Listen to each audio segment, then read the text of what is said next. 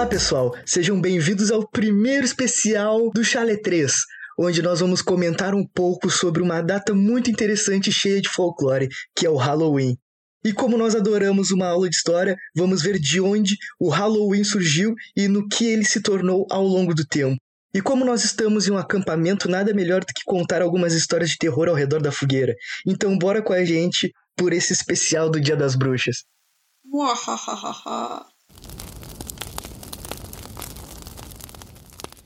Então, para começar a falar do Halloween, nós vamos ter que voltar a uma época em que ele nem era chamado dessa forma. Vamos falar um pouco sobre o povo celta.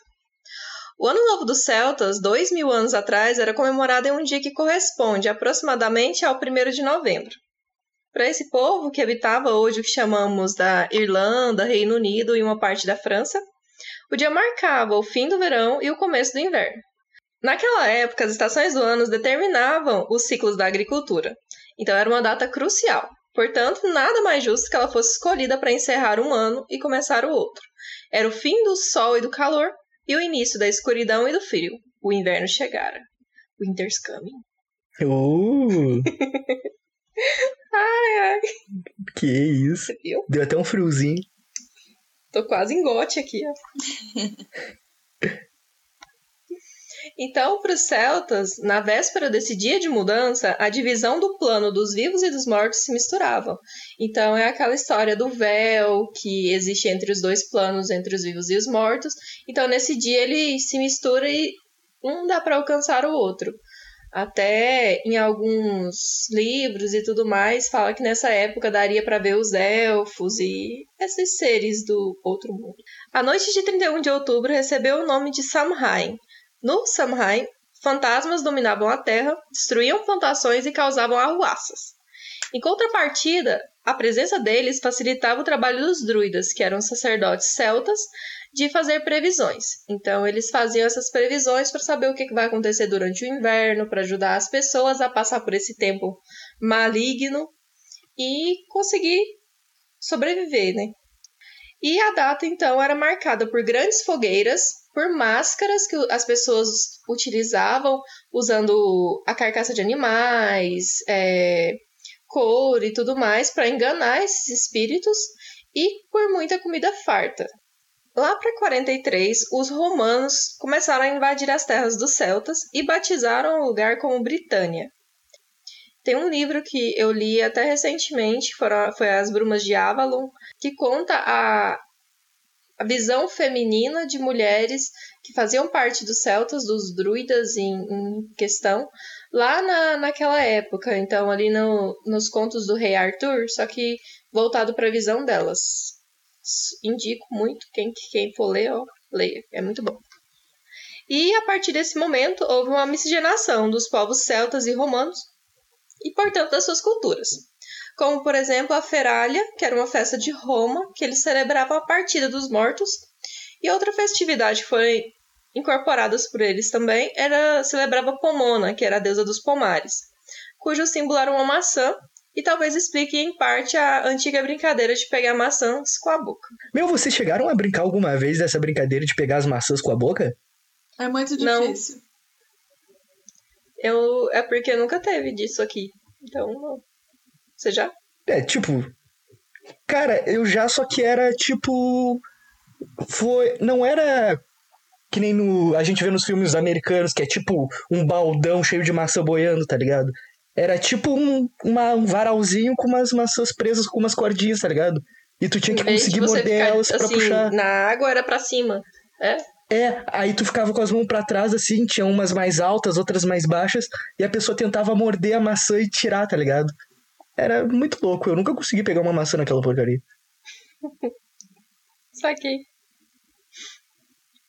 Em meados do século VIII, quando a Igreja Católica já estava mandando em tudo, ela pegou a prática de mudar os costumes e crenças do povo e o então Papa Gregório III mudou a data do Dia de Todos os Santos de 13 de maio para 1 de novembro, a data do Samhain, e passou a data do Festival Romano dos Mortos, a Feralia, para o dia 2 de novembro. Acredita-se então que essa foi uma tentativa de cristianizar o Samhain, mas qualquer que fosse o motivo, A nova data para esse dia fez com que a celebração cristã de todos os santos e do Samahai fossem unidos. Assim, as tradições pagãs e cristãs acabaram se misturando. Ó, oh, que bonito. Mas o 2 de novembro não eliminou o 31 de outubro, então fez apenas mudar de nome e se adaptar. O dia de Todos os Santos era chamado em inglês de All Hallows, correto? Yes. E como dia 31 era a noite de véspera, portanto, All Hallows Eve. Não sei pronunciar inglês nem um pouco. Mas é isso mesmo. Por volta do século XIX, os Estados Unidos, que haviam sido colonizados por cristãos daquelas antigas terras celtas, receberam uma nova leva de imigrantes, especialmente da Irlanda, que sofria na época com a crise da fome. Os irlandeses levavam na bagagem o ancestral costume do Halloween. Oh, show de bola. O nome Halloween eu acho muito irado. Não é? A pena é porque o dele é só anterior ao Dia de Todos os Santos, né? Não tem sentido. É. Muito legal, mas ok. É, mas eu acho a pronúncia imponente, tá ligado? Uhum. Ao longo do tempo, o festival foi mudando e, por exemplo, o gesto de pedir comida ou dinheiro no dia de todas as almas na Inglaterra, em troca de orações para os mortos da família, deu origem ao gostosuras ou travessuras. Na virada para o século XX, o Halloween já tinha perdido boa parte do caráter supersticioso. As máscaras e fantasias que serviam para enganar os espíritos viraram apenas uma brincadeira para enganar no máximo os vizinhos desatentos. Deixar comida na porta de casa, que servia para afastar os fantasmas do lar, tornou-se uma forma de interação com a comunidade, ou seja, virou bagunça. O bagulho que era um negócio a fuder da hora, cheio da espiritualidade, virou virou produto do capitalismo. Aí. Como pô, todas as datas, né? Pô, aí é marxista na veia, gostei. Porra. Principalmente nos Estados Unidos, né? Porque lá, rapaz. Porra, tinha todo um sentimento bonito no fundo e tipo. Eu é. viajei, pô, é momento babaca total. Eu quando eu viajei, eu viajei 31 de outubro. Então tava ainda fervendo essa parada, tá ligado? E aí eu, eu viajei, eu fiz um mochilão por lá. Eu comecei em Nova York. Tudo, assim, o comércio todo era virado para isso. E aí, como eu fui visitar uma amiga que mora, que mora nos Estados Unidos, a gente foi para uma cidade mais do interior, na Virgínia. E a gente viu, assim, as, os ônibus escolares todos enfileirados assim, na rua, estacionados as criancinhas saindo, todo mundo vestido de, de uma coisa, passando de porta em porta. Pô, é iradíssimo. Assim, é um, é um evento, mano, lindíssimo, tá ligado? Todo mundo fantasiadinho. Hum. Ah, deve ser a fuder, tá eu ligado? Adoro, eu adoro essas... Como que eu posso falar? Não é, essas, não é cultura, mas eu gosto desse, dessas rotinas festivas, tipo Natal, todo mundo arrumadinho, tá ligado? É, então, Halloween. Desses eventos. Eventos sociais, digamos assim, são eventos que atingem é, mas, mas toda a tua região. fantasia, tá ligado? É, tipo, Sim, na escola. Toda a galera veste a camisa, Nas tá ligado? aulas de, de, de, escola, período de dezembro, que já tá acabando, todo mundo cansado, eu sempre vou com o gorrinho do Papai Noel. Eu gosto dessa parada, tá ligado? Tipo de. Eu também, cara, eu me Dessa interação. Eu gostaria de, de, de passar um Natal no frio, todo mundo agasalhado com aqueles casaquinhos de tricô. Não é bom, é frio. Tu curte mais a parte lúdica é, da parada, eu gosto né, de todo mundo fantasiado, todo mundo arrumado. Um espírito envolvendo a parada, tá ligado? O espírito do Halloween. É tudo mentira. É um frio do caralho. E você fica extremamente desconfortável. É experiência, tio. A parada é a experiência. Já experienciei, não quero. Ah, mas eu queria uma vez, pô. Prefiro meu Rio de Janeiro.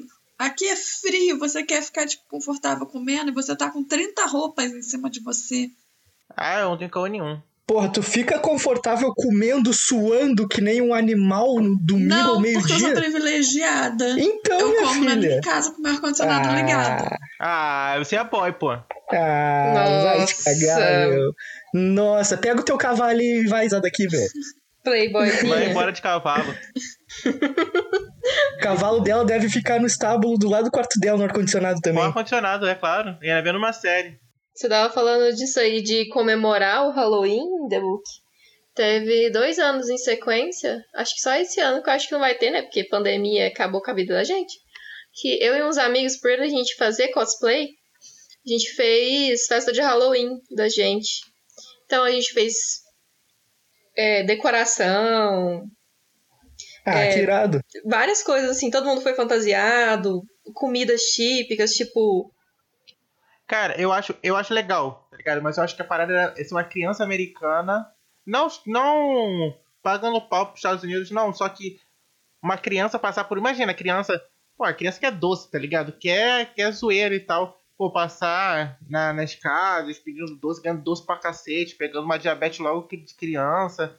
Porque assim, se tu pega diabetes uma vez, pega só uma vez, tá ligado? Você não pega duas vezes. Então já adianta o problema. Eu falo aquela coisa assim, tipo, por mais que. Como a gente não vai ter como passar por isso, porque a gente não vai ser criança de novo Não, pra ir pros Estados Unidos e passar por lá. Então aqui a gente ainda conseguiu fazer de um jeito muito legal. Uhum. Então a gente conseguiu comemorar e conseguiu vestir fantasia, que é o que a gente gosta de fazer também. Então ficou bem massa. Não, iradíssimo, iradíssimo. Show de bola. Mas eu penso que o que as crianças americanas sentem é tipo o que a gente sente no, Cosme Damião, cara.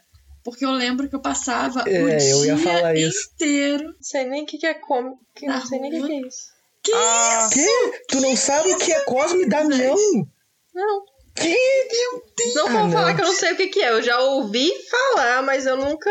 Não, eu quero saber se tu sabe da experiência do Cosme Damião, não se tu sabe se existe ou não. Não. Nossa! O nome eu conheço, o nome. Nossa. Mas eu- aqui a gente não comemora isso. Meu! É uma festividade religiosa católica que também a galera da Ubanda, da espírita, não sei se em geral, posso estar falando besteira, mas Espírita e tal, também se não me engano. participa Todo dessa mundo parada. menos evangélico.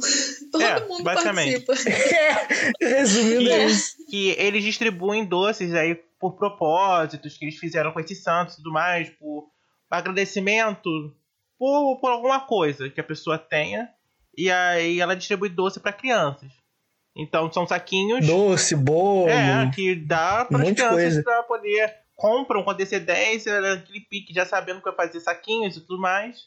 Eles, e as crianças estão passando de porta em porta pra pegar. É bem parecido. É. A ideia é bem parecida.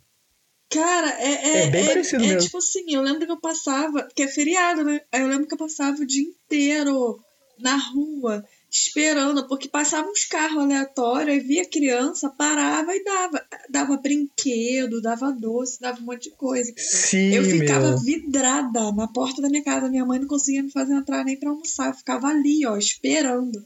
E isso foi assim, até os meus 15, 16 anos. Porque eu ia com a minha prima no colo, eu ia Até pegar pra ontem. ela, mas eu pegava pra mim também.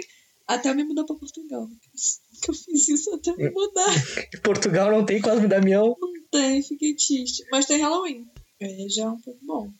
É, é massa também. É massa. Basicamente, a galera da Ubanda, primeiro, evangélico não pega doce de Cosme Damião, não adianta. As mães botam um medo na criança que eu não conhecia uma criança da minha rua que fosse evangélica que não pegasse, que pegasse, quer dizer, ninguém nunca pegava. E aí o pessoal também não ia lá na nos terreiros e tal da, da Umbanda, nego não ia de jeito nenhum, por medo, os católicos e tudo.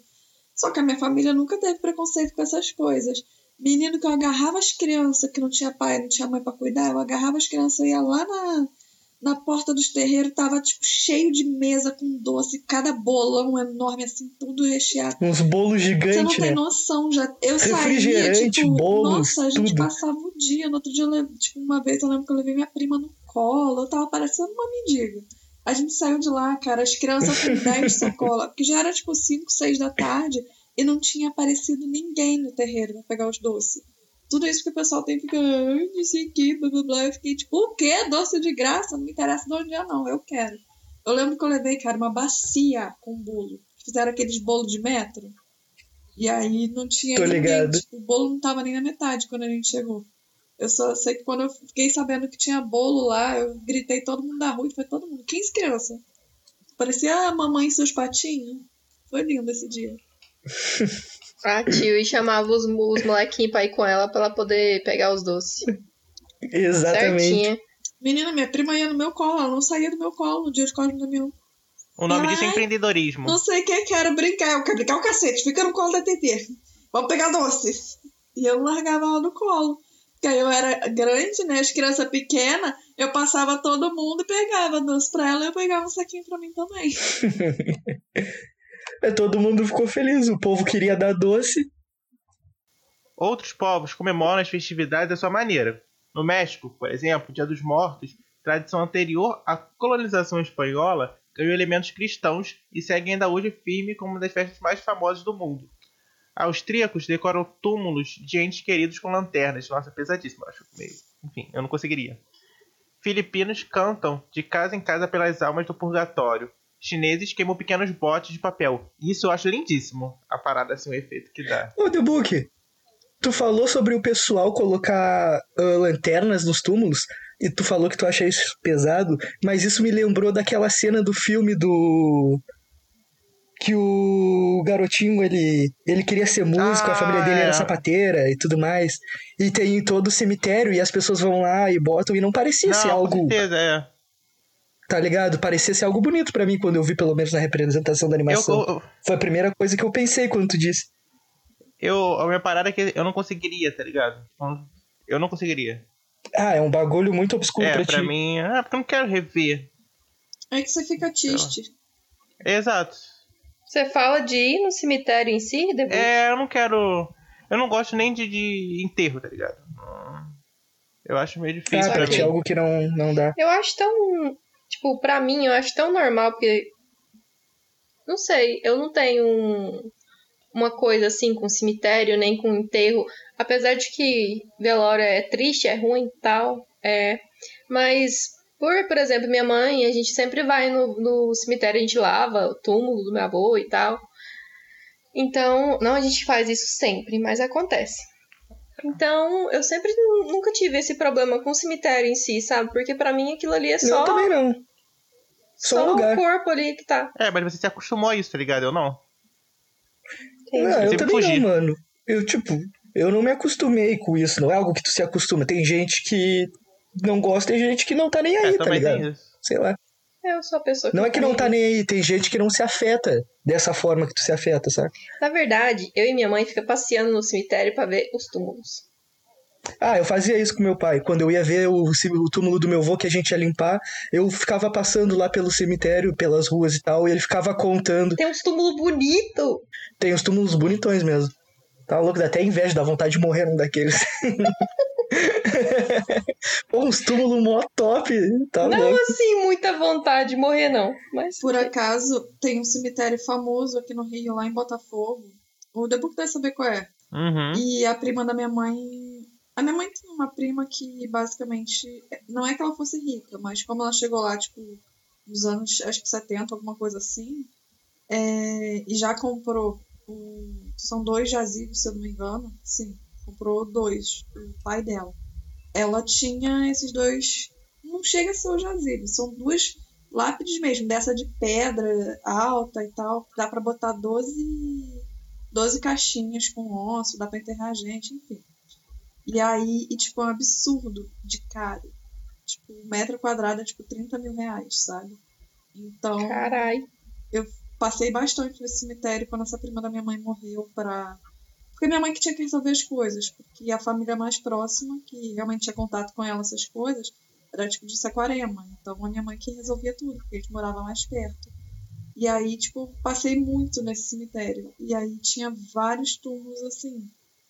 Tinha uma lista que eles, eu pedi para ver que era vinha desde aquela mulher com coisa na cabeça, como é que era o nome? Fruta na cabeça? Eu esqueci, cara. Camila Pitanga não, é. Caralho, não, é. Nada a ver, eu sei. Carmen Miranda. Carmen Miranda. Carmen Miranda. Carmen Miranda. É que Carmen rima. Miranda. É que rima. É, tinha desde o túmulo dela até o rumo do, daquele Rui Barbosa. Um túmulo, tipo, uma galera, presidentes Caramba. do Brasil. E, tipo, dava pra fazer um tour, sabe? Aí eu queria fazer, só que minha mãe não gostou muito, ela não quis ir, mas deu vontade, porque sei, eu só tinha ido em cidade pobre antes, né? Então, em cidade rica, ver um monte de gente famosa enterrada, dá vontade de dar uma passeada. É, eu, eu entendo a tua curiosidade, eu também ia querer ver. Na Argentina, em Recoleta, tem um túmulo que é famosão pra. que a galera vai pra ver a, as pessoas famosas da Argentina que morreram e tudo mais. Eu não pude entrar. Eu não esqueci o nome dela. É, é Cemitério. Ah, Cemitério da Recoleta é o nome, óbvio. Eu não pude entrar porque quando eu viajei eu era menor de 21 anos. Aí não deixaram eu entrar no cemitério. Nada a ver, né? Uhum. Que? É. Caralho, que bizarro. Quando eu era criança, teve uma vez que a gente tava indo pra casa da minha avó, que ficava na fazenda. A gente descia de ônibus na cidadezinha do lado, aí ficava uns 5 quilômetros da cidade até a fazenda da minha avó. E a gente foi a pé. E aí, no meio do caminho, tipo, na estrada, tinha um cemitério. Só que eu era criancinha, tipo, eu devia ter uns 5 anos, ou menos. E a gente tava andando e eu, a gente perguntou pra minha mãe o que, que era aquele trem lá do lado. Era tipo. Tipo, tinha um muro gigante e tal. Aí, pra gente não ficar com medo, minha mãe falava que era uma, uma fazenda murada. E a gente acreditava. O que. Sua mãe é boa de história. Né? E a gente acreditou nisso e por muito tempo a gente achava que era uma fazenda murada. Até que depois a gente cresceu e ficou sabendo que era um cemitério.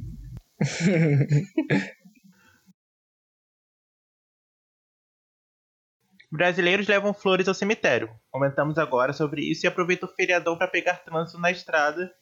E mais recentemente incorporaram o Halloween americano, algo que não é exclusivo e também não muito forte aqui na nossa região. Até a França, tão protetora da cultura local, começou a adotar a festa da abóbora decorada nos anos 90. Halloween, Dia de Todos os Santos e Dia dos Finados são a evolução de eventos realizados por diversos povos, que aproveitavam a mudança de estação para lembrar a brevidade da vida e honrar os mortos. Por mais que a origem tenha se desvanecido na história, nós não somos tão diferentes quanto os celtas que faziam festa quando o calor dava lugar ao frio. Eu acho irado essa parada de decorar as abóboras, mano. Fazer aquelas, aquelas caras nas abóboras, eu acho muito massa as lanternas de abóbora. Eu acho que é algo que, tipo, ia ser massa se realmente rolasse aqui, tá ligado? Ia ser interessante. Minha mãe já fez. Tem alguém me ouvindo? Aí, ó. A Patricinha já fez abóbora com Ah, carinho aí, no ó. seu cu.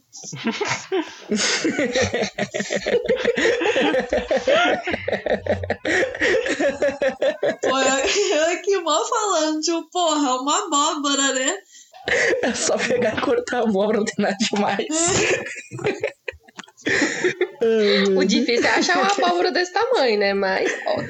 Pois é, as abóboras aqui são diferentes, Minha né? mãe- Não, são quando é muito menores. engraçado que tem uma foto da minha mãe meio com o maior facão cortando a abóbora e eu lá, tipo, perturbando. Aí a pessoa que tirou a foto, ao invés de, tipo, ir lá tirar a porra da criança de perto da faca, não. Tu vê claramente a cara da minha mãe meio que sorrindo pra câmera do tipo, tira essa garota daqui. Eu lá, pi- picuchinha, devia ter uns dois ou três anos, e a pessoa, devia ser meu pai, com certeza. Meu pai é meio bizonho assim. Tá lá tirando foto ao invés de Ué. tirar a criança, sabe? Que loucura. Mas foi, a minha mãe fez uma festa, tipo, na nossa casa, pra rua inteira. Tipo, cada um levou uma comida, tipo festa é, americana, né, que chama, que cada um leva uma Ah, tô comida. ligado. Aí as crianças foram todas fantasiadas, enfim. Ah, legal. De vez em quando o pessoal fazia essas coisas lá perto de casa. Que era. A rua tinha muita criança, né? Então sempre tinha muito aniversário, festinha. Aí, tipo, chegavam a montar palco no carnaval para as crianças se apresentarem, dançarem musiquinha. Era. Ah, que legal. Que legal. Aqui tinha algo parecido também. Aqui sempre teve muita criança, então tinha essas festas, essas coisinhas assim que envolvia Halloween, festa junina e escambau. Aqui no Brasil, dia 31 de outubro, hoje é comemorado o Dia do Saci. Essa data veio como uma resposta à crescente popularização do Halloween no Brasil. Mas o Halloween, diferentemente do que muito se propaga, não é uma festa unicamente americana e pagã. É uma mistureba com elementos dos antigos celtas, de romanos, de irlandeses e ingleses da Idade Média e dos primeiros séculos da tradição cristã. Eu gosto do Brasil, que o Brasil pega tudo que é bom de todo mundo e aprimora. Tipo, foda-se, vamos melhorar e fazer ser nossa. Então, o folclore brasileiro, com toda a sua riqueza, suas histórias horripilantes, onde Saci Pererê, Cuca, Mula Sem Cabeça e Curupira roubavam as crianças e matavam quem se metia em seu caminho, começa a se entranhar com os contos de Halloween. E aproveitando essa deixa, a gente vai contar algumas histórias de terror.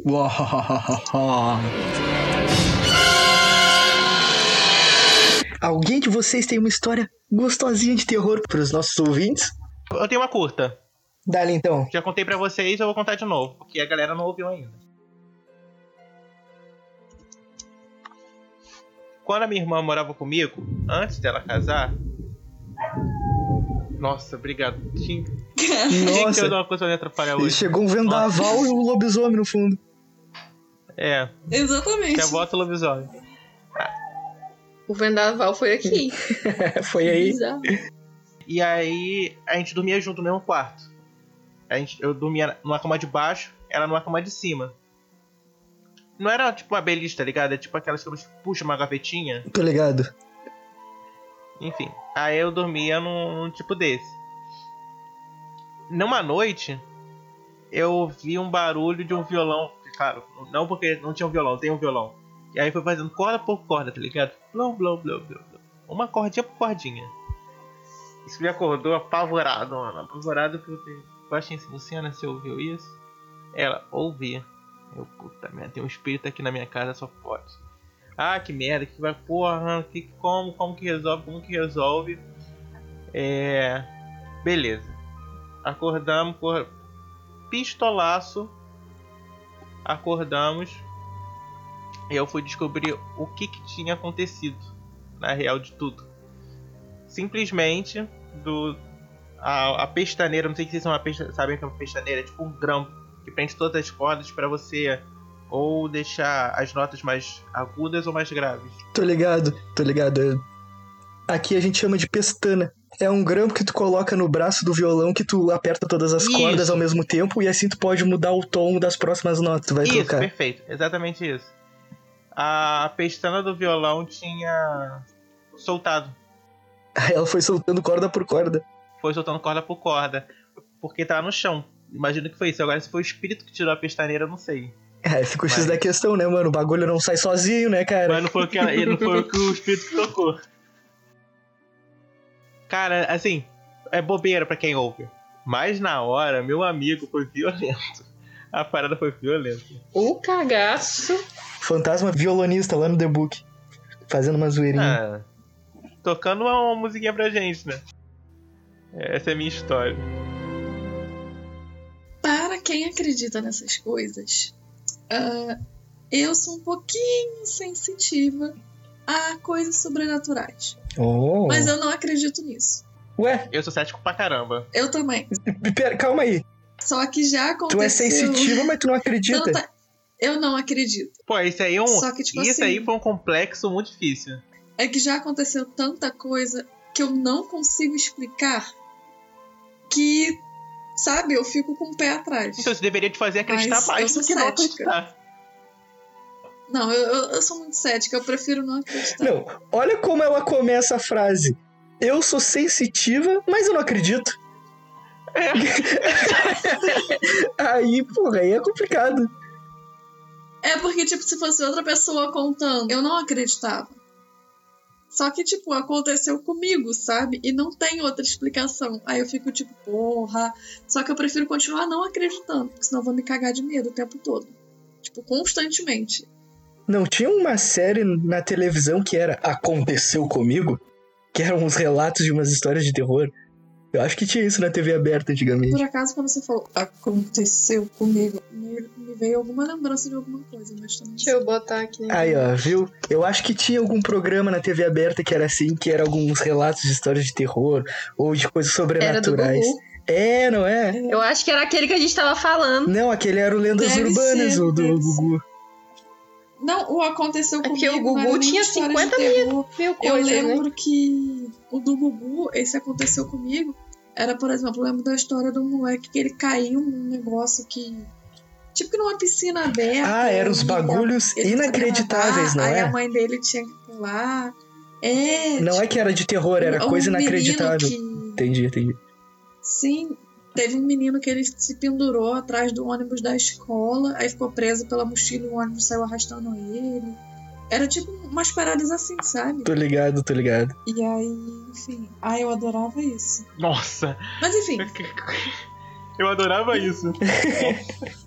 quando, Criança quando tu falou com essa voz grave, quando tu falou com essa voz grave, me veio uma lembrança, só que eu. Aí eu Um fiquei. tipo, flashback. Gostou? Tem, algum, tem alguma coisa. Gostou? Foi? Credo. Bizarro. Que horror. Meu Deus! Tiozão. Mas assim, eu vou contar que desde pequena, às vezes eu sinto um negócio assim atrás da nuca, um formigamento. Sabe aquele sexto sentido que fala, não vai? O nome disso é pressão baixa. O, o, teu, Mentira. o teu sexto sentido é atrás da nuca? O meu é, o meu sentido aranha. É tipo um sensor de ré. É o meu sentido aranha. É tipo um sensor de ré, é atrás da nuca o teu sexto sentido. E o olho do cu é minha câmera. O quão longe isso foi, cara?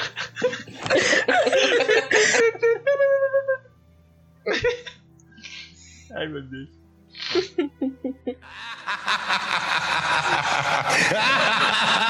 Não, era pra gente estar se cagando de medo. Quando eu digo a gente, eu quero dizer eu, mas eu tô mais rindo do que qualquer outra coisa. Ah, mas isso é o que acontece sempre quando tu vai ver filme de terror com os teus amigos, É mano. verdade. Ninguém fica com Eu medo. tava- A galera só fica Ontem rindo. eu tava assistindo filme de terror, a gente só riu. Eu, eu choro. Você não tá entendendo. Eu Meu choro cabelo- de rir, mano. Meu Eu não cabelo fica todo arrepiado, eu fico chorando, eu fico, ai, não quero mais. Eu não vejo filme de terror, pela cagona. sensa- não por medo, mas pela sensação ruim que ele me traz. Eu não assisto. Ah, mano, eu só sinto terror com assisto. filme de terror quando eu vejo sozinho. Quando eu vejo com amigos, eu não consigo, meu. Pra mim vira um show de comédia. Depende É, do filme. Eu, eu choro de rir. Eu choro de rir Tem sim. filme que eu assisto sozinha que, tipo, tem uns negócios assim que o povo é tão burro, mas tão burro que você fica assim, Aí tipo, dá raiva. não é nem possível, gente. Aí você fica só rindo. Né? Mas com amigo sempre vira comédia. E eu adoro passar susto naqueles assim, bem medrosos, sabe? Tô ligado. Aqueles bem toscos. Exatamente. Conta aí tua história aterrorizante, tio. Enfim. Aí eu tenho uma prima que ela ia lá pra casa todo final de semana. Tipo, todo final de semana ela ia lá pra casa. E ela é quatro anos mais velha do que eu. E tinha minha outra prima que mora comigo. Ela. A gente mora junto até hoje. Não hoje, porque hoje eu moro em Portugal, mas assim, a gente sempre morou junto desde que eu tinha quatro ela tinha seis. Então a gente tem a diferença de mais ou menos dois anos. Da minha outra prima são quatro. E eu devia ter, eu acho que uns seis anos. E eu tenho um terraço na minha casa. Ele é coberto. É como se fosse uma laje, só que ela é coberta, bonitinha. E a gente sempre brincava muito. Um belo dia, a gente tava brincando, brincando, brincando. E de vez em quando a gente ia pro terraço. Porque era grandão, era cheio de espaço, os brinquedos ficavam lá. Aí a minha prima ficou insistindo. Não me pergunte por quê. A minha escada ela tem, tipo, ela é toda reta, só que no- na metade dela ela tem tipo um palanquezinho. Aí Sei, eu sei. subi aquele primeiro lance de escada. É o patamar, né? É tipo É um meio que um patamar intervalo. grande, entendeu? Exatamente. E aí eu subi. Quando eu parei ali, a minha prima, a mais velha de todas, ela tava do meu lado. Eu parei, eu travei. Eu não queria mais subir. E a minha outra prima já estava, tipo, lá em cima, na porta, meio que me olhando.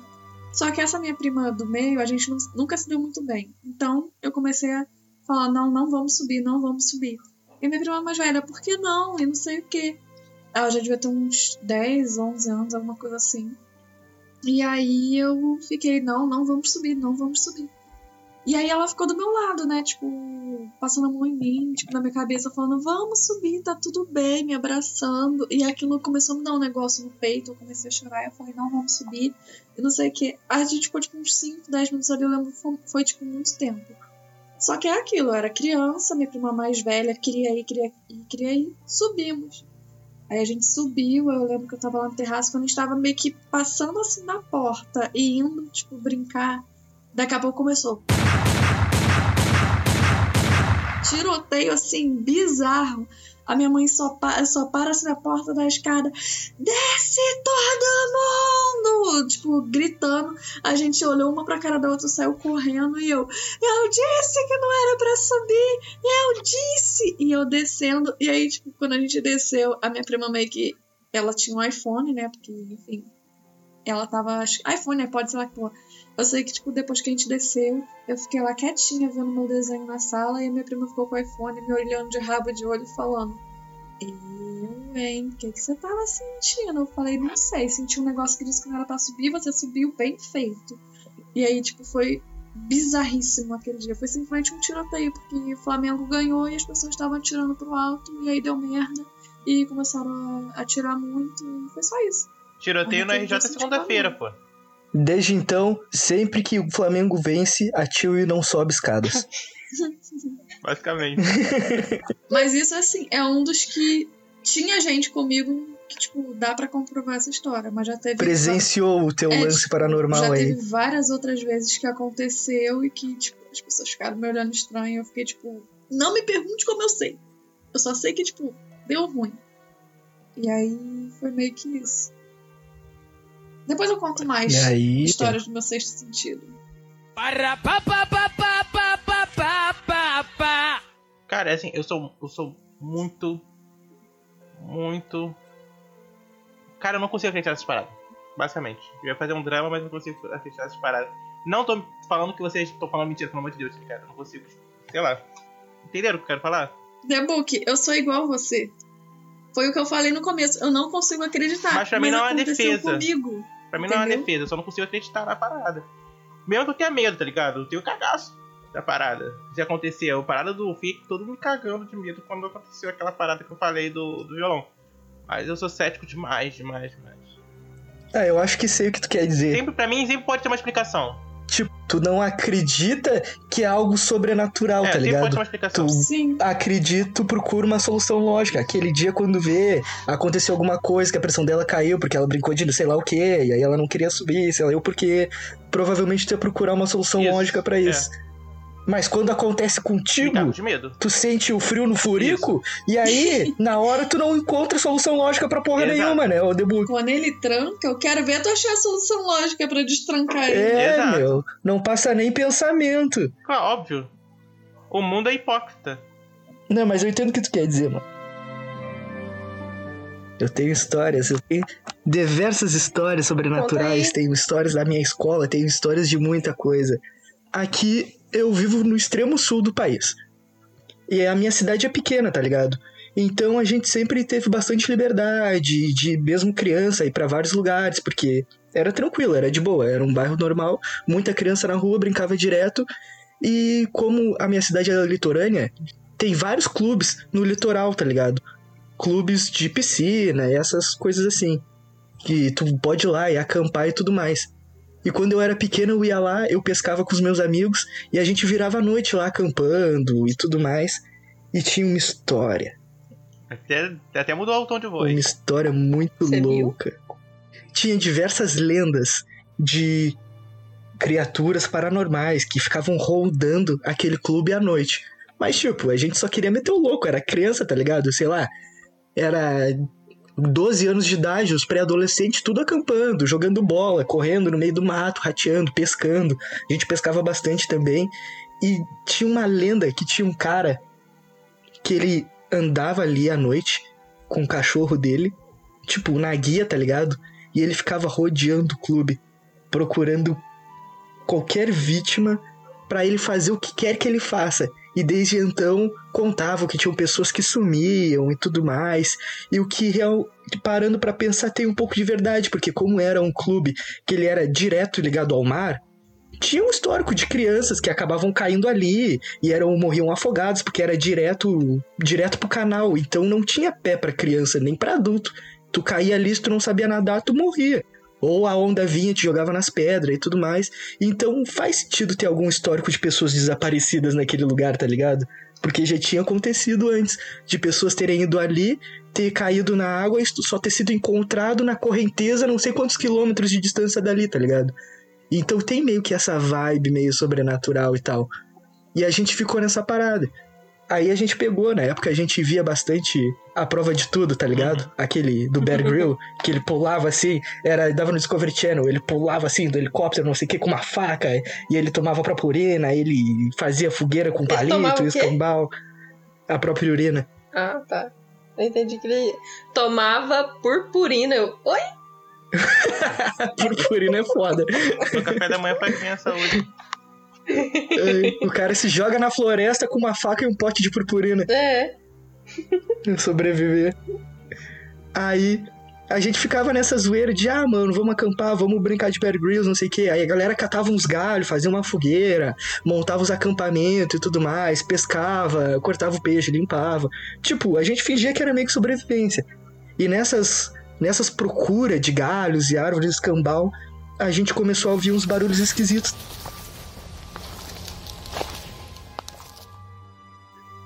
Porra, era estranho, tinha alguns adultos ali, só que os adultos estavam cagando, tá ligado? Eles estavam pescando, eles estavam nem aí. Aí a gente pegou pegou, começou a rondar. Pescando? Ou os dois ao mesmo tempo?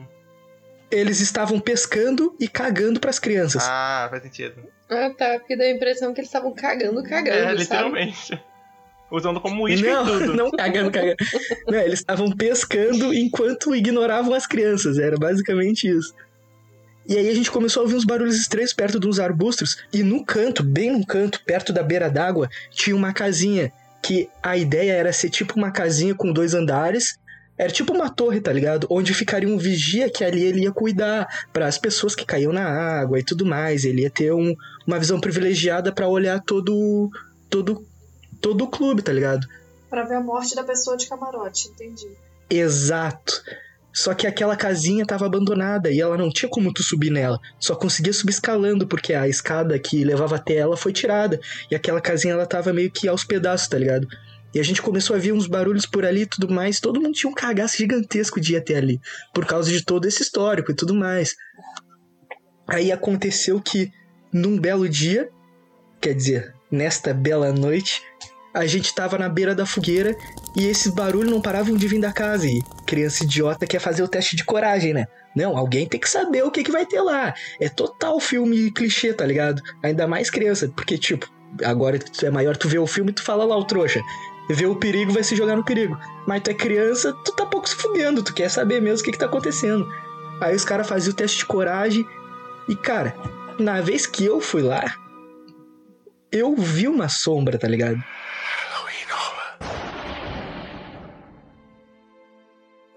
E tipo, eu não sei se eu estava alucinando, se eu estava muito imerso nessa parada toda aí do medo do negócio, mas era uma sombra que estava perto da casinha e dava de ver a sombra certinha de um cara, como se ele estivesse dando um rolê com um cachorro, tá ligado? Tipo, com um cachorro na guia, um cachorro grande, e parecia uma sombra com. Tá ligado aquelas roupas que é tipo sobretudo? Que tu não vê, tipo, o, o torso direito da pessoa caminhando. É como se fosse um sobretudo e um chapéu. E ele tava dando um rolé com o cachorro.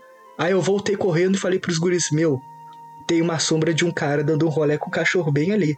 Aí eles falaram, ah, balaca tua, não sei o quê. Quando vê, um cachorro começa a latir do nada.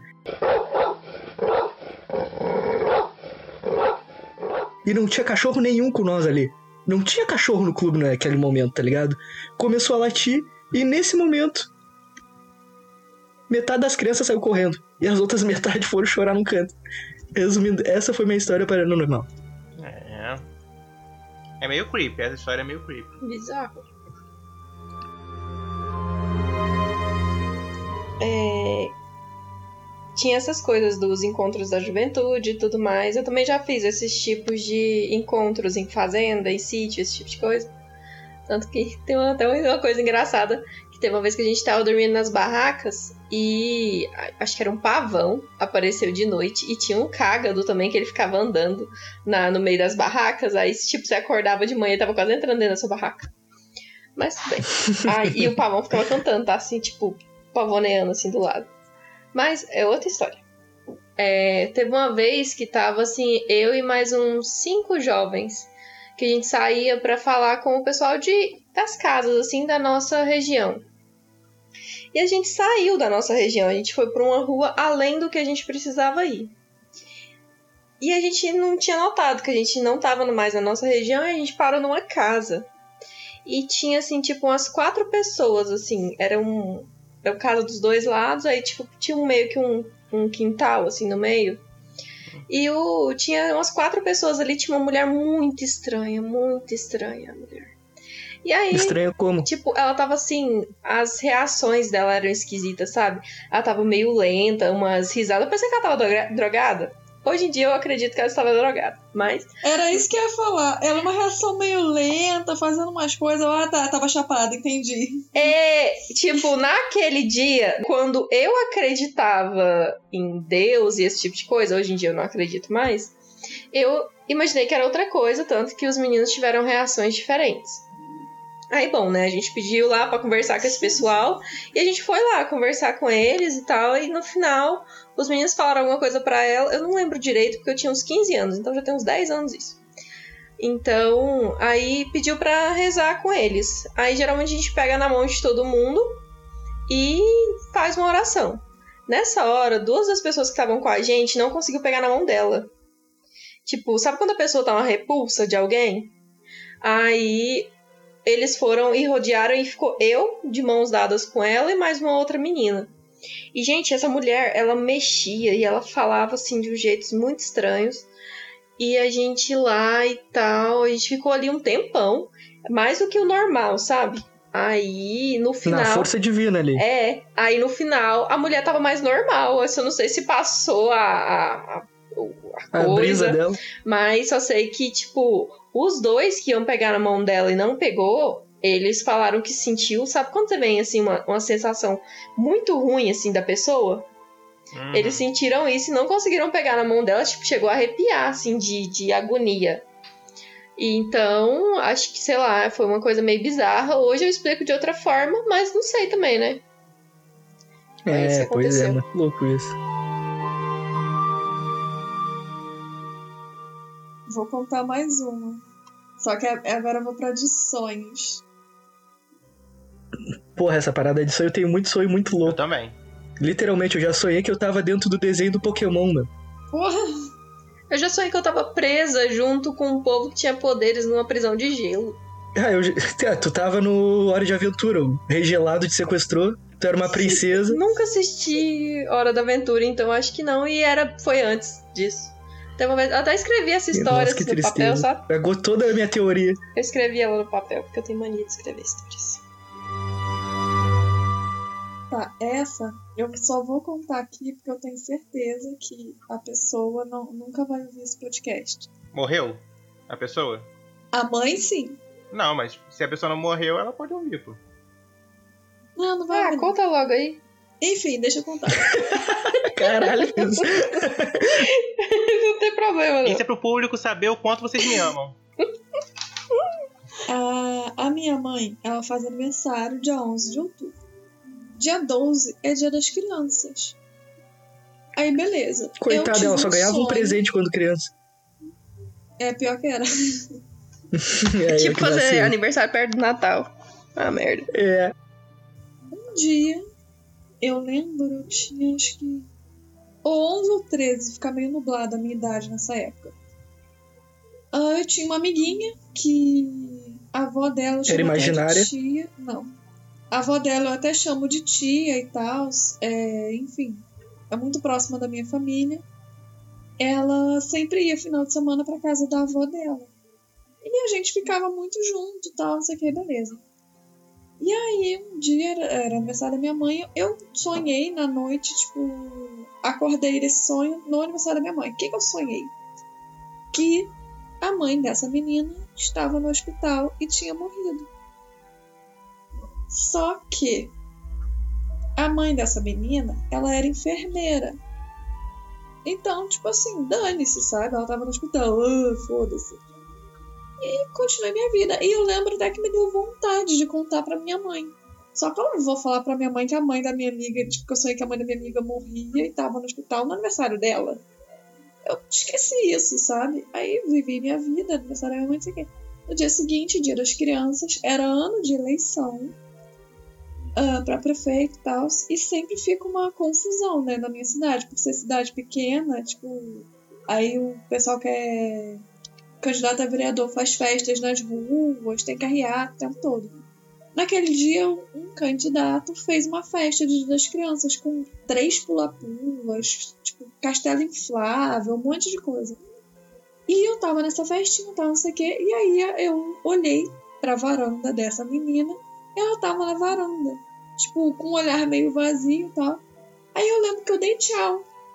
Ela olhou pra mim e entrou. Aí eu achei estranho. E aí a minha mãe, tipo, foi me buscar depois. Tipo, meio que mandou eu entrar e tal, não sei o quê. Porque, basicamente, a mãe dessa menina tinha morrido. Naquela madrugada. Nossa, que pesado. Eu sonhei na madrugada anterior que a mãe dela tava no hospital. E, tipo assim, eu não convivia com a mãe dela. Eram raras as vezes que eu vi a mãe dela. Que ela não ficava muito por ali. Ela morava bem longe, eu não lembro onde, mas ela morava tipo Realengo, Bangu e tal. Eu moro em Nilópolis, então é bem longe. Eu só ia pra lá no final de semana ficar com a avó. E aí, cara, tipo, aquilo me marcou num, num grau que, tipo, eu nunca tive coragem de falar para ninguém que conhecesse essa mulher, porque foi muito do nada. Só que ela fumava muito. Basicamente, ela teve um colapso, porque ela tinha um câncer muito grande no pulmão, alguma coisa assim que ela não sabia que tinha. Ela colapsou de madrugada e morreu, assim, muito do nada, muito do nada. E aí, enfim, isso foi, tipo, eu sonhei do dia 10 pro dia 11 e ela morreu do dia, na madrugada, tipo, do dia 12, entendeu? Que bizarro. Putz, mano. E ela não chegou a ficar internada nem nada, não tinha como, tipo, o meu subconsciente, tipo, ter escutado uma conversa em que ela estava internada. Não. Ela simplesmente foi pro hospital passando mal e morreu no, no mesmo dia. E aí. Putz, isso- mano. isso me deixa muito com a pulga atrás da orelha, porque já não é a primeira vez, tipo, ou eu tenho uma sensação de déjà vu, ou eu sonho com alguma coisa e acontece, e isso eu acho muito bizarro, tipo, muito bizarro. Aí esse eu me cago um pouco. Tanto é que uma vez eu sonhei que meu tio tinha morrido, eu acordei chorando, fiquei preocupado uma semana com meu tio. Tá vivo até hoje. Tá. Ah, era o que eu ia perguntar. Nossa. Porra, parou no meio. Que isso? Chegou, chegou a me assustar. Eu já sonhei também. Eu sonhei que o avô da minha ex-namorada morreu e ele morreu assim no dia seguinte também. Uma vez, aconteceu isso. Caraca, meu.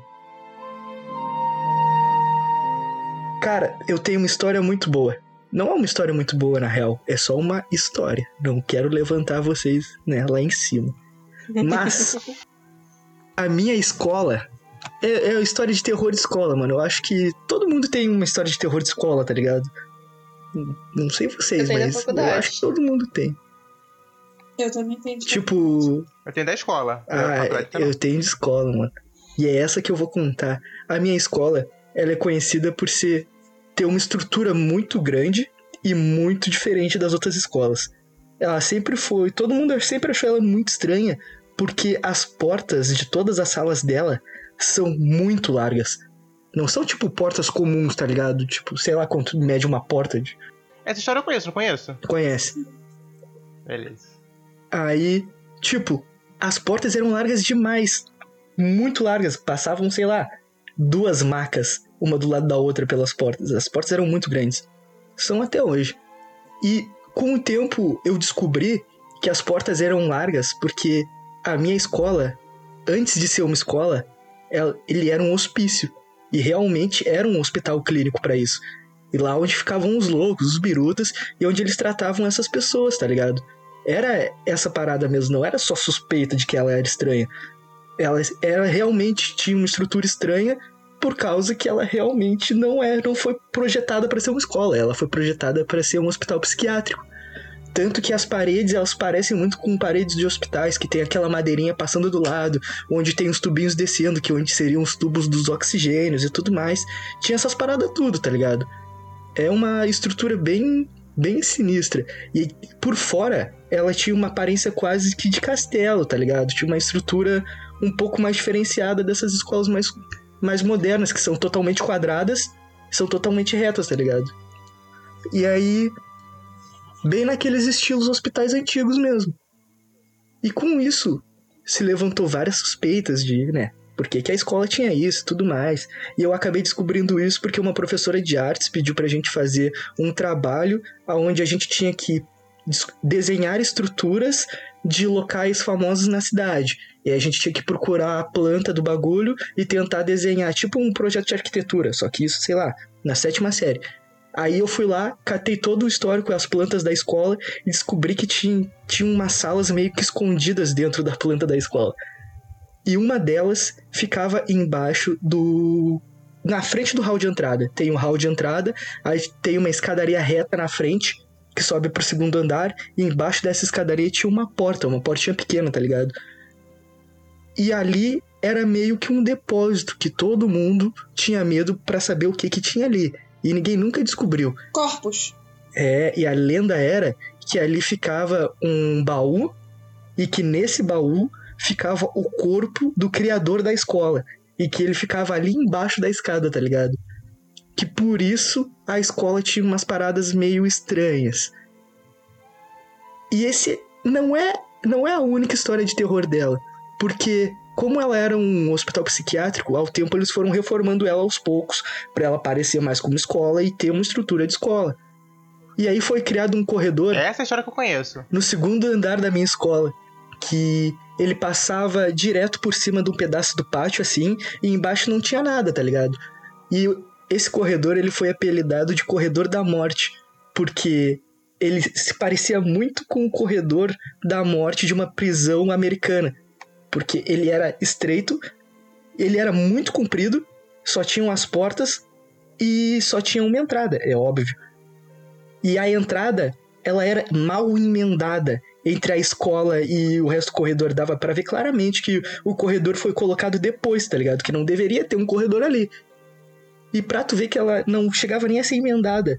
Quando tu passava da escola para entrar no corredor, tinha um vão de mais ou menos um dedo, tá ligado? Que a galera perdia moeda, as moedas caíam ali no vão e as moedas acabavam caindo lá no meio do pátio que aí quem ficava embaixo pegava moeda e comprava lanche na venda, que ficava bem na frente do bagulho.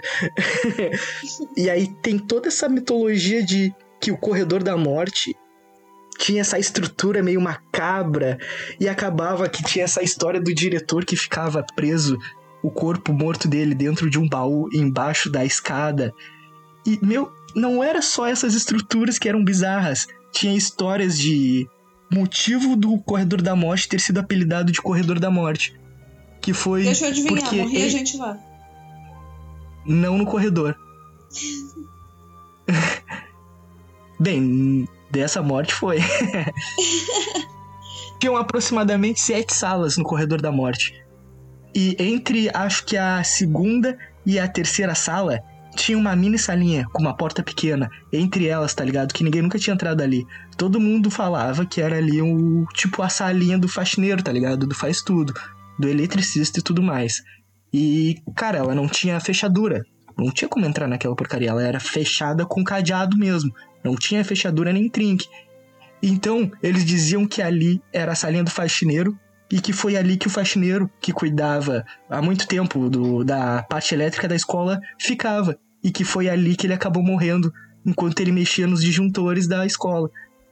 E, meu, tem muita história assim, porque tem vários cantos da escola que são realmente muito estranhos, que não deveriam estar ali para uma escola, tá ligado?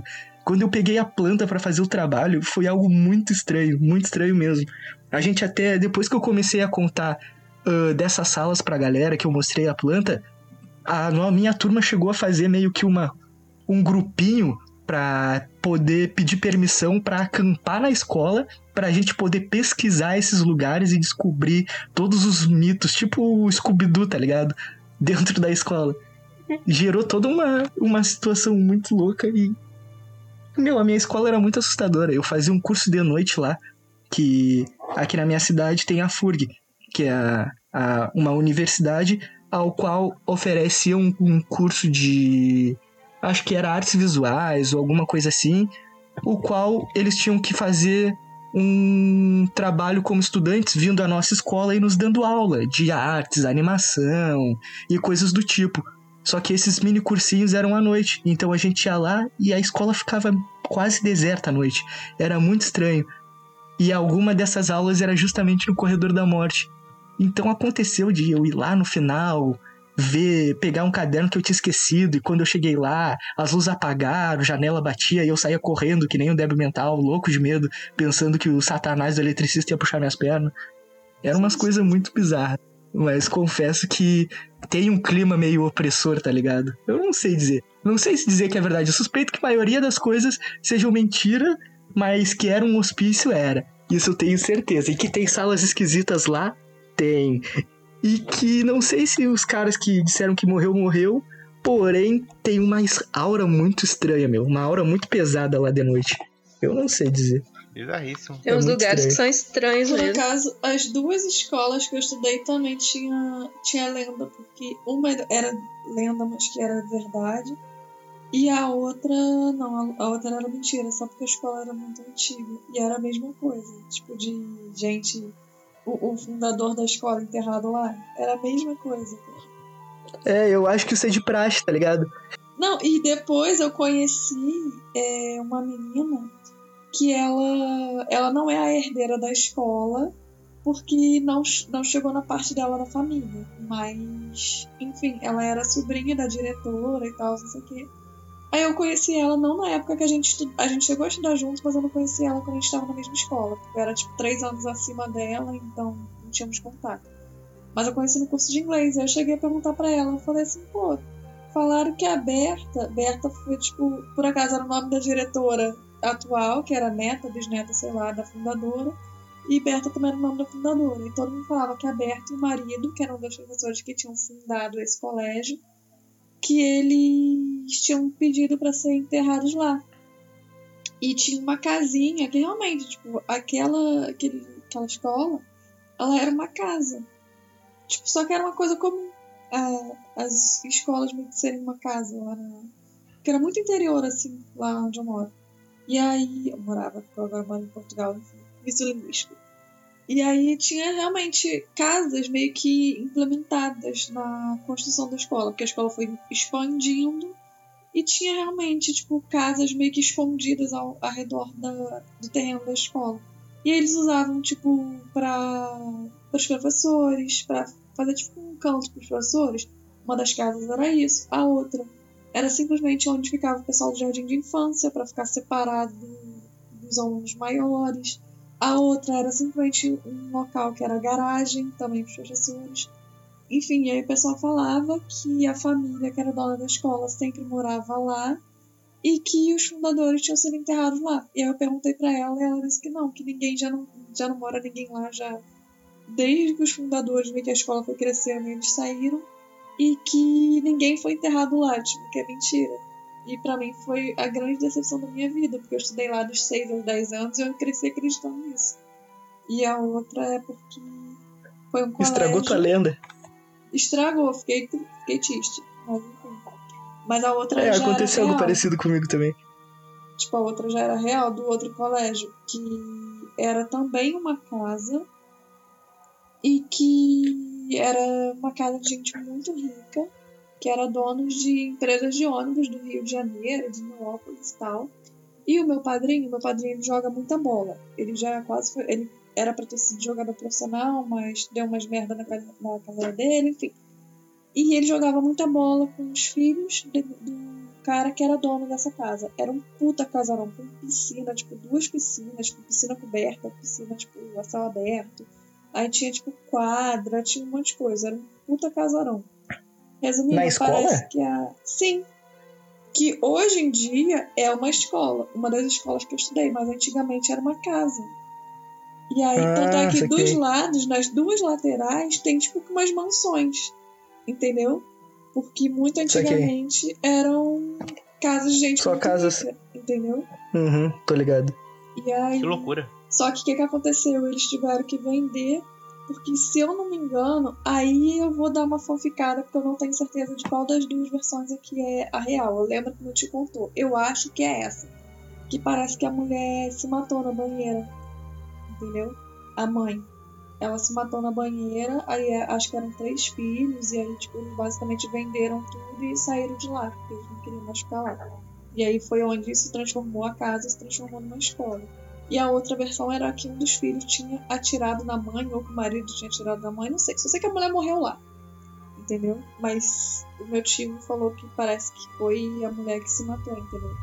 E aí essa história já era verdade. E eu lembro que quem espalhou isso na minha escola fui eu, porque foi meu tio que me contou. E eu pesquisei e era real verdade, tipo, era uma parada conhecida, tipo, tudo bateu. Passando Entendi. fake news pra frente no grupo da família. É, aí, ó. Não pra escola inteira. Mas o que aconteceu com a tia aconteceu 2011, comigo também. Depois eu descobri aonde ficava a porcaria do baú, mano. Porque tinha um colega meu de sala que ele era filho do tesoureiro da escola. Então ele tinha acesso a muitos lugares dentro da escola, tá ligado? E eu e ele, eu consegui vários acessos a várias salinhas estranhas junto com ele pra caçando essas loucuras, tá ligado? Procurando, assim, os mistérios.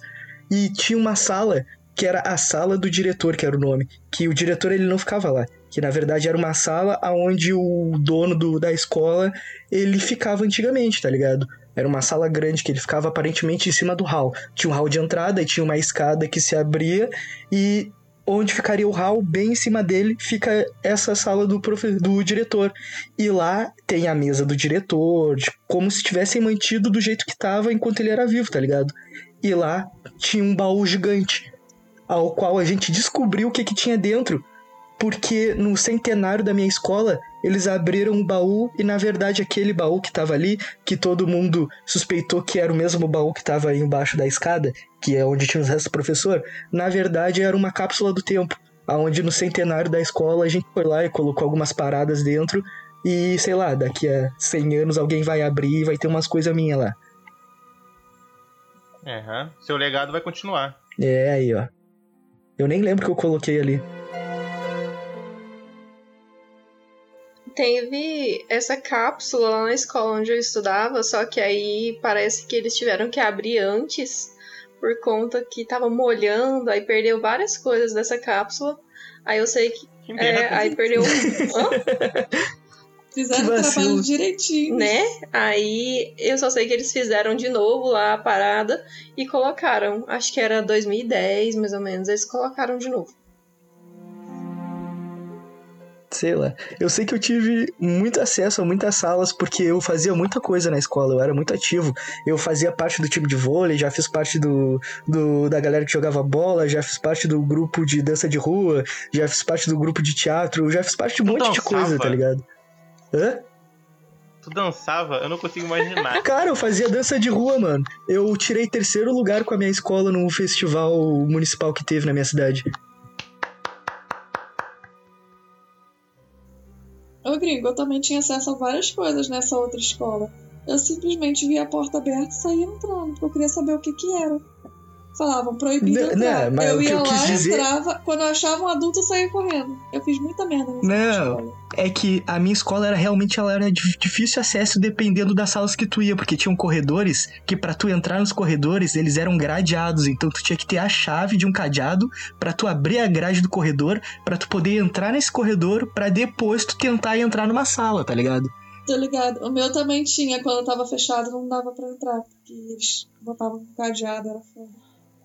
Sim, e elas quase sempre estavam fechadas, porque essas salas elas eram usadas para atividades fora, tá ligado? Fora da grade curricular, digamos, aula de violão, aula de dança, coisas que não eram no horário normal das aulas. Extracurriculares. Isso, extracurriculares. Bando de escola esquisita essa de vocês. Então era de bem difícil acesso. E às vezes nunca. Às vezes a galera não usava mesmo, porque pouca pessoa se inscrevia para fazer isso. E eu, como tava sempre me inscrevendo para fazer esse monte de coisa, já fiz curso de animação stop motion, de cultura japonesa, de dança de rua, de vôlei, violão, coisa pra caralho. Então eu tinha acesso a todas as salas. Maneiro. Uh, você estava falando de escolas lá na minha faculdade, que eu estudei no Anhanguera, lá são... Eu também estudei no Anhanguera. Foi? Foi. E Anhanguera? Anhanguera, o que eu estudava. Não, eu tô zoando. Eu sei qual é. Aí... Não, o meu era só Anhanguera mesmo. Aí nesse... Nos pavilhões, assim, era um, um bloco de um lado, aí tinha um, um hall, assim, embaixo, aí tinha as salas do outro lado. Acho que completava num total devia dar umas 20 salas de cada lado, do, sim, do lado do corredor, sabe? Então era um corredor muito comprido. Aí eu costumava ficar lá até mais tarde, principalmente no primeiro ano de faculdade, porque eu voltava para minha cidade de ônibus. Então a gente ficava lá até umas 11 da noite. 11 e meia, às vezes até meia-noite. Então a faculdade fica completamente vazia e eles desligam as luzes do corredor, porque, né? Vai deixar isso tudo aceso para quê? Aí tinha uns corpos que ficavam lá dentro, lá embaixo, no, no térreo, assim, no final do, do corredor. E então tinha o, primeiro, o térreo e o primeiro andar. E às vezes a gente estudava sempre no primeiro andar, que era em cima desse lugar onde ficavam esses corpos de animais, de pessoas e tudo mais. Então, gente, o povo tinha um cagaço desse escorredor. E teve uma vez que a gente passou um susto numa amiga nossa, porque tá- o corredor tava cheirando. Não usa mais formol, é uma outra, uma outra coisa que usa agora. Só sei que o corredor tava cheirando muito forte, porque eles tinham mexido nas coisas, então tava aquele cheiro horrível no corredor e tava tudo escuro. E tinha uma amiga minha que ela era tão medrosa, tão medrosa, tipo, não podia fechar uma porta atrás dela que ela morria de medo. Era E a eu? gente assustou ela. Ah, tal, pode ser, tio. e ela era muito medrosa, ela era muito estabanada. Então, a gente. Eu não sei, eu não lembro o que a gente fez direito. Eu sei que a gente apagou as luzes lá do final. A gente tava lá na escada, a gente apagou e acendeu as luzes. E ela tava lá na ponta. Gente, essa menina pegou um carreirão pra baixo. E assustada e tremendo. Oh, tadinha, me deu uma dó depois. Mas foi muito engraçado. Porém, tinha mais essas coisas assim, porque como o corredor era muito comprido e ficava tudo escuro, então. E a- o interruptor era no início, né? Aham, então, ou era no início de um ou no início do outro, e ela tava no banheiro do outro lado. Então, tipo, quando a gente apagou e acendeu a luz, tipo, 11 e pouco da noite, aquela luz acendendo e apagando sozinha, aquele cheiro de formol. Ó, a bichinha passou um susto. Mas é. Isso é vacilo. Amigo, amigo tá aí pra isso, né? Então. Amigo, caralho, eu nunca mais falava com vocês. Eu também não falava mais, não. Não falava. Eu fiz isso com um amigo meu e ele era gigantesco, mano. O problema de tudo foi que no meio do caminho ele tropeçou. E, tipo, ele, ele era gigantesco. Na época a gente tava, acho que, na sétima série, e ele já devia ter quase uns dois metros. E ele era grandão, gordo também. Cara, ele era muito grande. Aí eu fiz isso com ele, ele correu. Eu nunca vi aquele cara daquele tamanho gigantesco correr tão rápido pra no meio do caminho ele cair, meu. Coitado, eu fiquei com pena, mas na hora eu botei pra rir. Carai, ou se cai na escada, o. Não, ele não caiu da escada, ele caiu no meio do corredor. Ah, Aí, menos mal. quando ele foi chegar na escada, eu já tinha fugido já, porque. Aquele cara era gigantesco, tá louco? Ai, ai, mas é massa. Vou, vamos cortar o clima. Uma lenda urbana aqui no Rio de Janeiro. Eu acho que todo mundo do Brasil deve saber quem é a loira do banheiro. Se você não sabe, vai procurar. Ah, é uma lenda muito comum aqui no Rio. Só que o filho da minha madrinha, ele não conhecia. E, tipo assim, só que ele via filmes de terror. Ele era, tipo assim, acho que ele tinha uns 8 anos por aí. E eu já eu sou 5 anos mais velha, eu tinha uns 13. Tipo, eu resolvi contar pra ele da lenda da loira do banheiro. Porque, pô, esse garoto assistia aquilo tudo, jogava joguinho de Resident Evil, os caralho, não, não vi problema, né? Contei uma vez que ele tava lá em casa, dormindo comigo, aí eu contei a lenda, não sei o que, dormimos. Passou. Aí, na época, minha madrinha tava recém-separada e ela deixava a minha, minha prima e meu primo com com a minha mãe, né? Pra ir trabalhar. Aí um belo dia ela foi buscar as crianças e ela, eu tinha acabado de chegar da escola e ela tava contando. O meu primo antes ele ficava sozinho em casa, ele ia no banheiro à noite sozinho, ele era bem de boas. Aí ela falou assim, não, porque ai, o Guilherme ele tá passando por uma fase, não sei o que, que tá acontecendo. Ele agora não vai mais banheiro sozinho, tem que ficar indo com ele no banheiro de madrugada e não sei o que, começou a falar um monte de coisa.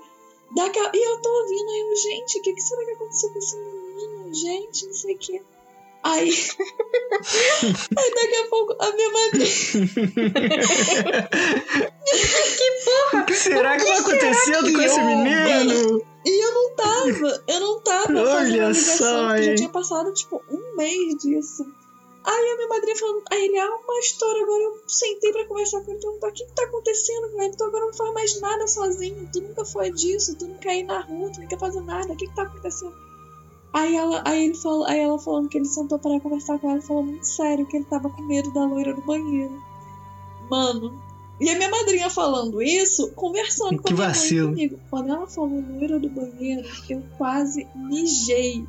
Eu ri tanto, mas eu ri tanto, tanto, eu não conseguia voltar a conversar pra me explicar, porque eu só conseguia rir. Aí a minha madrinha, tipo, minha mãe ficaram, ficaram olhando. Aí quando elas entenderam que provavelmente eu é que tinha feito a merda, aí elas começaram a rir falando, foi tu, né, ô filha da puta? E eu rindo. Aí eu, eu, eu demorei tanto tempo pra meio que voltar, cair em mim, digamos assim. Que a minha madrinha já virou e falou assim: pô, pra que, que tu vai falar isso com ele? E eu só consegui falar: desculpa, eu nunca ia imaginar que ele ia, tipo, ficar com medo, porque o garoto assistia filme de terror, jogava. Traumatizasse jogo, a criança. sozinho em casa de madrugada. A cagona era eu. Nunca que eu ia imaginar que o garoto ia ficar com, uma história, com medo de uma historinha de dois minutos que eu contei da loira do banheiro. Entendeu? Aí, cara, nossa, esse dia eu fiquei num grau, cara. Muito bom, sério. Foi assim, eu traumatizei uma criança contando a história da loira do banheiro, que é a história mais firula que tem. Né? Mais genérica possível. Eu falava pra minha prima que o umbigo é um nó e que se eu coçasse o umbigo dela ia abrir, ia sair tudo. Aí foi assim que eu traumatizei ela. Porra, mas isso é traumatizante mesmo, cara. Eu vou traumatizar aí, criancinha? Tá. Basicamente, depois a minha madrinha fez eu, eu ir pra casa com ela pra contar pra ele que era mentira que eu tinha inventado tudo. E pedir desculpa. Aí eu tive que ir. Aí depois, aí depois você fala assim, cuidado com a hora do banheiro, não é mentira. É, enfim, toda vez que eu lembro disso eu fico rindo, cara, porque eu nunca ia esperar, eu não fiz por maldade. Eu tava conversando com ele, normal. Como é que eu ia saber que a criança ia acreditar em mim? Que vacilo, tio. Mas ela Existe. existe. Aqui no sul é mais conhecido como Maria Degolada. Ah, aqui também tem Maria Algodão É, e Loira do Maria Banheiro. Algodão é mais Algodão? do- da galera de Niterói. aí. Do meu lado da ponte é só, é só a loira do banheiro. Ah, pode crer então. Ah, pode crer. Aqui é mais Maria Degolada mesmo. Loira do banheiro é só, tipo, coisa de filme, coisa assim. Aqui não tem tanto, aqui é mais Aqui Maria tem Degolada. essa loira do banheiro, só que é mais a gente conhece isso mais de filme. Tem muito é aquelas mulher vestida de noiva, coisa de branco assim na estrada, sabe? Uhum. Esses, Tô ligado, esses tempos pra trás eu tava indo sozinha de moto pra cidade dos meus pais. Teve, aí tem uma curva. Antes de chegar na cidade, é a, un- a última curva grande, sabe? E aí dizem que ela é- tem. Sei lá, meio assombrada. Muita gente já morreu lá. Aí teve uma hora assim que eu tava. Era assim, tipo pôr do sol. Então tava assim com as luzes meio estranhas. Quando eu, tipo, batei uma luz assim no rumo de uma placa, sabe quando você vai no canto do olho assim, você vê alguma coisa? Eu dei até uma descontrolada assim. Aí eu olhei direito, aí eu vi o que que era, que era uma placa. Só que é porque fica no seu subconsciente que aquele lugar pode acontecer alguma coisa, aí acaba que, que você fica achando que pode acontecer mesmo. Mas deu uma, assim, uma vacilada no coração. Ainda bem que tá tudo bem. Deu, aqui. deu uma palpitada, né? Deu. Trancou, não trancou? Trancou. É. Aí pensa, em cima da moto, ainda bem que deu tudo certo.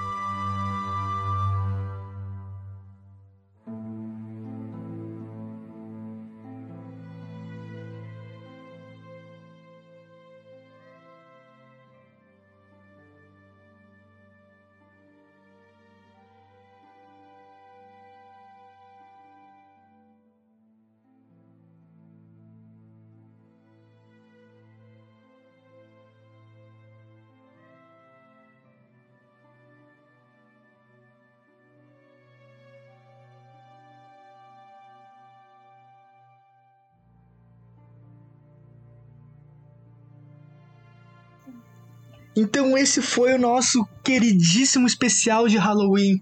Espero que tenham se divertido e gostado das nossas histórias de terror, que só é aterrorizante pra quem tá vivendo, porque a gente não sabe contar histórias de terror. A gente só passou terror na época que tava vivendo elas, porque agora é só comédia mesmo. É, exatamente. Espero que tenham gostado. Espero que fiquem mais ansiosos ainda pros próximos especiais que podem ser que venham a existir, mas pode ser que não também. Aí manda lá mensagem pra nós no- nas mensagens de Iris pedindo vários especiais que a gente vai fazer, talvez, dependendo da situação.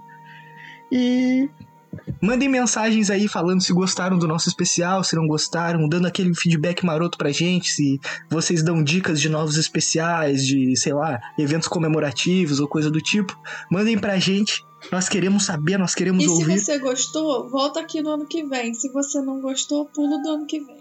Que vai ter de novo, porque eu gostei. Não, mas se ela não gostou desse, ela escuta o do ano que vem, vai que o do ano que vem ela gosta. Ou isso. É, tem esse ponto. Mas se do ano que vem for mais assustador, eu vou ficar doente nesse dia. Se for mais assustador, vou. vou ficar... Né, ano que vem a Tio vai ter que É trazer Tive tem medo. várias histórias dela desbravando lá o mato não, de Portugal, eu botando fogo em eu bonecas. pro ano que vem, eu não quero que aconteça mais coisa pra eu voltar com novidade. Tá certo. Tá velha. Beleza. Beleza, beleza. Então é isso. Encerramos por aqui. Espero que tenham gostado, se divertido. Que essa surpresa que a gente fez do fundo do coração pra vocês aí. Aposto que ninguém esperava por um especial de Halloween. E se esperava, você está totalmente certo, porque o especial aconteceu. Muito obrigado por nos ouvir até agora. E até a próxima. Tchau. Tchau, Tchau. gente. Tchau.